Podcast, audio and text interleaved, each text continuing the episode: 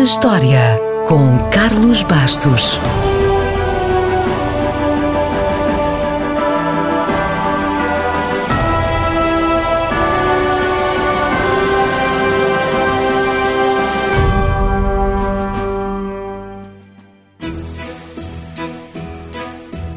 A 21 de janeiro de 1903, Harry Houdini conseguiu escapar da sua cela dentro de uma esquadra em Amsterdão. Não comece já a pensar que o grande Houdini estava preso por ter infringido alguma lei holandesa. Não estava. Estava preso dentro de uma esquadra porque esse era o truque principal de uma turnê que ele fez pela Europa. Nessa turnê que passou por Inglaterra, Escócia, Alemanha, França, Rússia e Holanda, Houdini desafiava a polícia de cada cidade a mantê-lo preso e em cada cidade, a polícia local adorava testar o Dini e prendia-o numa das celas. O Dini escapou sempre e esse truque valeu-lhe fama e fortuna. Mas não nos adiantemos. Harry Houdini, ou melhor, Harry Schweiss, nasceu na Hungria e emigrou aos 4 anos com os seus pais para os Estados Unidos. Teve uma infância pobre e, enquanto crescia, foi perfurador de poços, fotógrafo e até foi contorcionista e trapezista na brincadeira. Mas foi também ferreiro e foi aí que aprendeu os truques que mais tarde o transformariam no maior ilusionista do mundo. Tudo começou quando um dia o seu chefe o encarregou de tentar abrir um par de algemas de um polícia que perdera as chaves. Após inúmeras tentativas, usando serras e limas, o Dini teve a ideia de usar pinças para abrir a fechadura e de repente conseguiu. E a maneira como o fez serviu de base para abrir todas as algemas, fechaduras e cadeados que usava nos seus truques.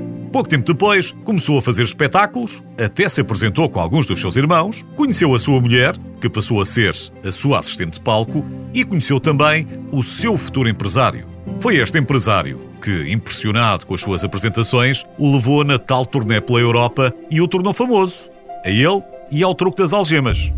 Quando voltou à América, já era uma estrela que conseguiu deixar toda a concorrência para trás quando resolveu ficar suspenso pelas pernas, amarrado e imobilizado dentro de um aquário cheio de água.